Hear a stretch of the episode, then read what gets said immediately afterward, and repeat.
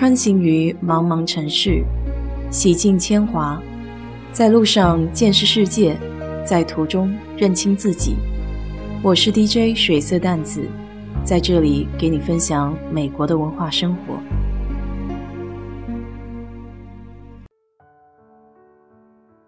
周末看了一部官方拍摄的百老汇音乐剧，叫《Hamilton》，豆瓣评分高达九点五。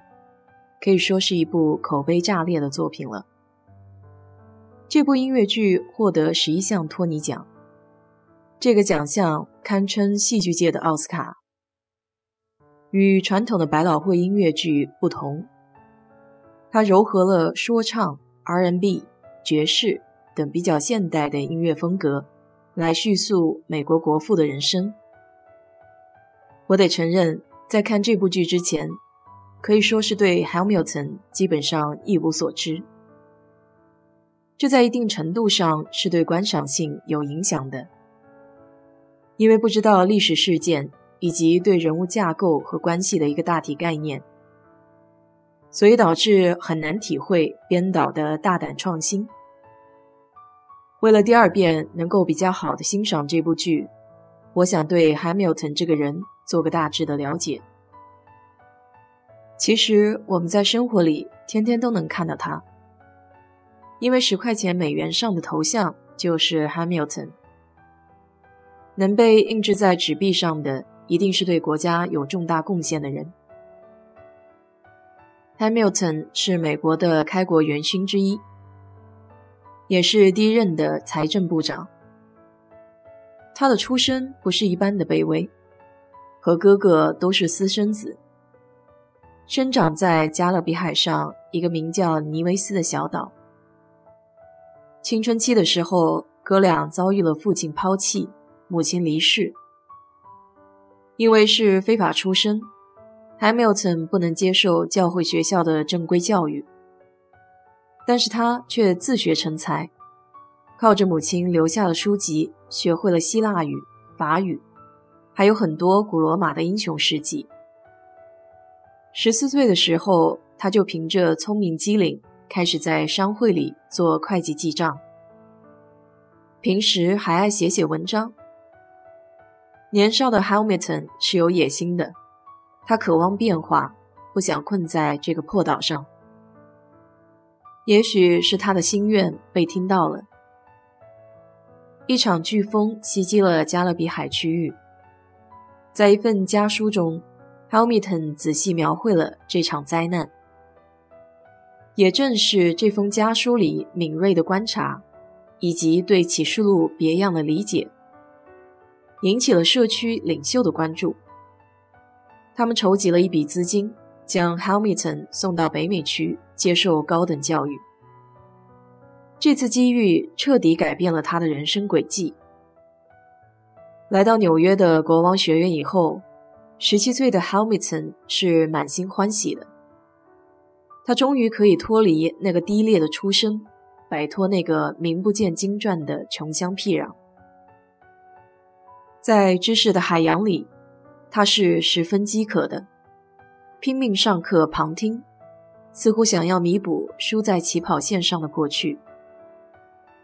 独立战争的炮火打响以后，不畏死亡的 Hamilton。义无反顾地加入战斗当中，并且屡立战功，成为了一名骁勇善战的将士。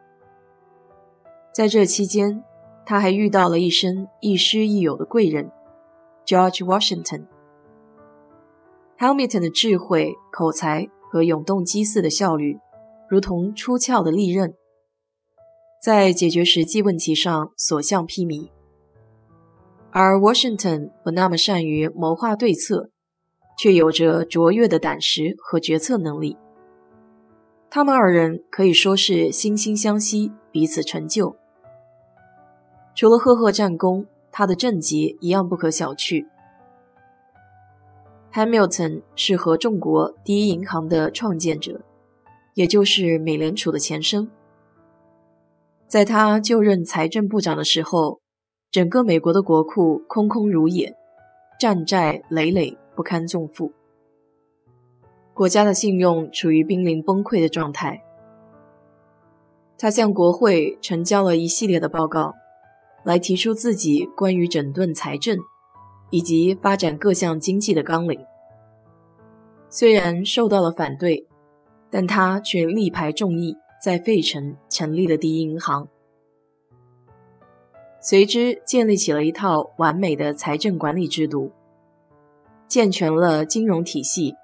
从根本上结束了财政混乱的状况。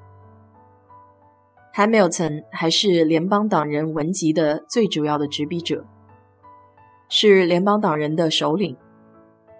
就是他奠定了美国两党制的基础。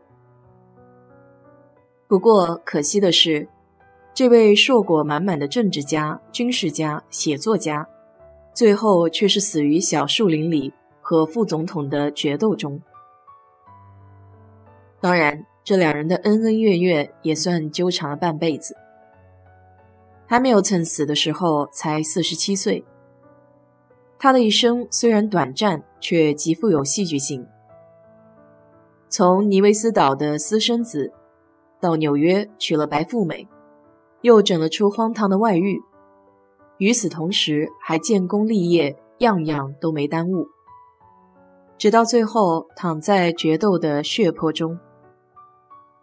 他这一生可以说是跌宕起伏，仿佛出自最富想象力的小说家笔下。也难怪百老汇的剧作家会相中他的事迹。了解了这么多，我想在欣赏《Hamilton》这部剧的时候，感触可能会更丰富一些。来看看后人都是如何演绎 Hamilton 如此绚烂的一生的吧。好了，今天就给你聊到这里。如果你对这期节目感兴趣的话，欢迎在我的评论区留言，谢谢。